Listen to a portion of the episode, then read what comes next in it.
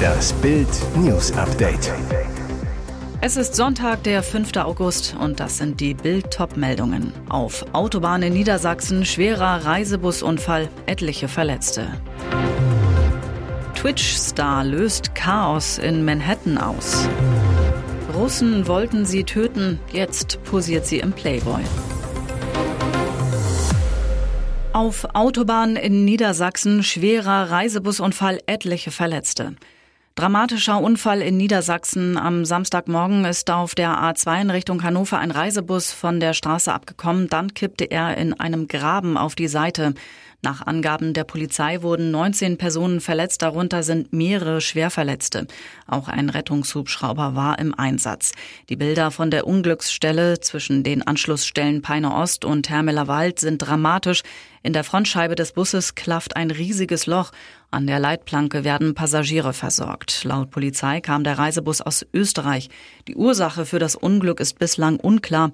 Die Polizei teilte jedoch mit, dass der Unfall ohne Beteiligung anderer Fahrzeuge geschehen sei.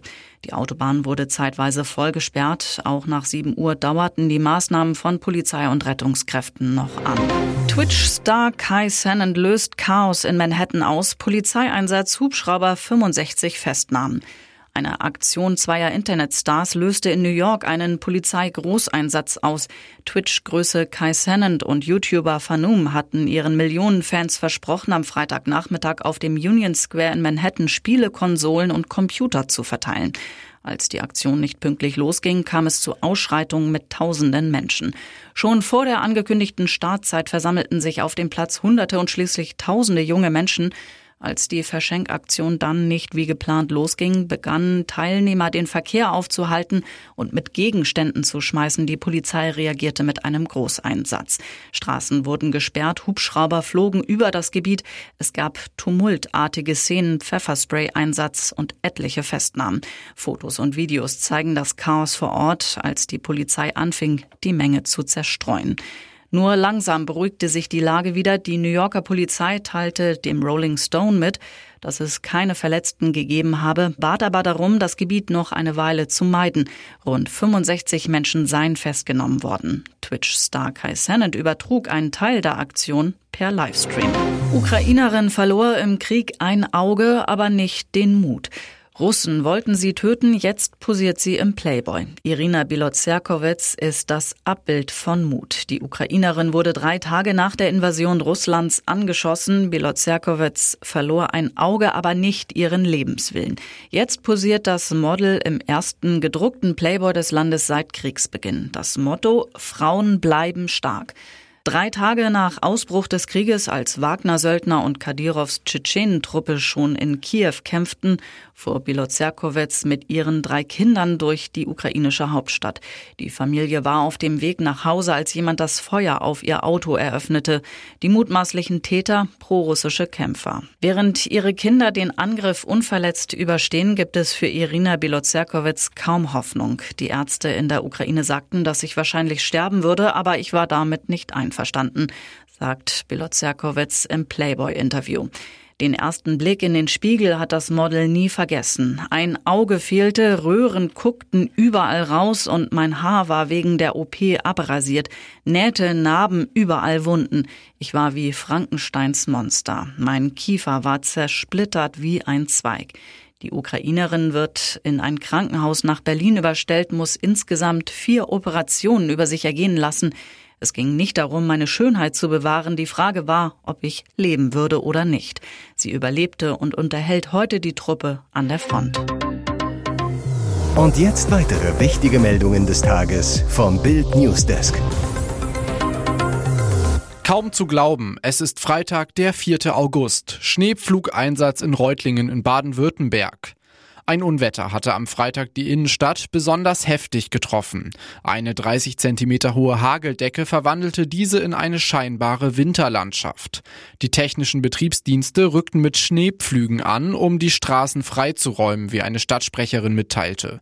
Laub und der Hagel hätten binnen Minuten die Abflussschächte verstopft und Wasser sei in Tiefgaragen, Keller und Wohngebäude geströmt. Etwa 250 Einsatzkräfte der Berufsfeuerwehr und alle Abteilungen der Freiwilligen Feuerwehr rückten zu rund 100 Einsätzen aus. Der Pegel der Echards stieg in fünf Minuten um 1,50 Meter an und trat kurzfristig im Stadtteil Betzingen über die Ufer. Wärmegewitter mit Hagel sind im Sommer nicht ungewöhnlich. Vereinfacht erklärt hängt das mit der heißen Luft zusammen, die aufsteigt und in großen Höhen auf kältere Luft trifft. Dabei entstehen Eiskristalle. Wechselnde Auf- und Abwinde schleudern die Eiskristalle herauf und herunter, dabei nehmen sie immer mehr Wasser auf und werden größer. Erst wenn sie zu schwer sind oder sich der Aufwind abschwächt, fallen sie als Hagel vom Himmel. Der Reutlinger Blitzwinter mitten im August war aber wohl nur von kurzer Dauer. Heute gibt es laut deutschem Wetterdienst einen Vorgeschmack auf kommende schöne Tage. Es bleibe größtenteils trocken. Auch die Sonne zeige sich teilweise. Bei einem Drohnenangriff unweit der Krimbrücke ist Samstagnacht ein russischer Tanker beschädigt worden. Medien berichteten, es seien mehrere Explosionen zu hören gewesen. Die Brücke sei gesperrt und abgedunkelt worden. Der Maschinenraum des Tankers habe Schaden genommen, die Besatzung des Schiffes befinde sich aber in Sicherheit, berichtete die staatliche russische Nachrichtenagentur TASS unter Berufung auf das Koordinierungszentrum für die Seenotrettung in Novorossiysk. Medienberichten zufolge soll es sich bei dem Angriff um eine ukrainische Drohnenattacke gehandelt haben. Die Angaben ließen sich nicht unabhängig überprüfen. Zuvor hatte es nach Angaben russischer und ukrainischer Medien mehrere Explosionen nahe der Krimbrücke gegeben. Ukrainische Medien berichteten von drei Explosionen in der Nähe der Brücke zwischen der von Moskau besetzten Schwarzmeerhalbinsel Krim und dem russischen Festland. Die Brücke sollte demnach komplett abgedunkelt und für den Autoverkehr gesperrt sein. Ein Vertreter der russischen Besatzungsverwaltung der Krim sprach auf Telegram von einer aktiven Gefahrenlage. Russische Staatsmedien berichteten, ein Rettungsteam sei in Richtung eines Tankers ausgerückt. Online kursiert ein mutmaßlicher russischer Funkspruch an die Schiffe in der Kertschmeerenge. Darin werden alle Schiffe zu erhöhter Achtsamkeit in Zusammenhang mit einem Angriff durch Luft- und Seedrohnen aufgerufen. In einem online veröffentlichten mutmaßlichen Funkgespräch des getroffenen Tankers erklärt eines der Crewmitglieder, dass der Maschinenraum geflutet und das Schiff daher nicht steuerbar sein soll. Auch dies ließ sich nicht unabhängig prüfen. Die Bayern und ihr Wunschstürmer Harry Kane. Der Poker geht weiter. Bisher gingen alle davon aus, dass die Kane-Deadline Freitagnacht ausläuft und es eine Entscheidung gibt. Nach Bildinformationen wurde der Poker mit Kane Club Tottenham nun doch noch vertagt. Am Montag hat es eine weitere Gesprächsrunde in London gegeben. Die Bayern-Verantwortlichen Jan-Christian Dresen und Marco Neppe hatten Tottenham-Boss Daniel Levy getroffen. Das letzte Angebot der Münchner sollte dabei bei 85 Millionen Euro Fixsumme plus 10 Millionen Euro Boni gelegen haben. Die Bayern schickten im Laufe der Woche nachdem es Montag das zweieinhalbstündige Treffen vor Ort in London gab, ein verbessertes schriftliches Angebot. Dieses sollte zugleich das letzte sein. Das Angebot beträgt laut The Athletic 93 Millionen Euro plus Bonuszahlungen. Nach Bildinformationen übersteigt es die 100 Millionen Euro Grenze. Eine Einigung gibt es aber trotzdem noch nicht. Fest steht aber, es gibt keine Anzeichen dafür, dass Kane, der in der vergangenen Woche 30 Jahre alt geworden ist, seinen Vertrag bei den Spurs verlängern möchte. Der Stürmer soll seinen Verantwortlichen klargemacht haben, dass er spätestens bis zum Saisonstart am 13. August gegen Brentford eine Entscheidung haben will.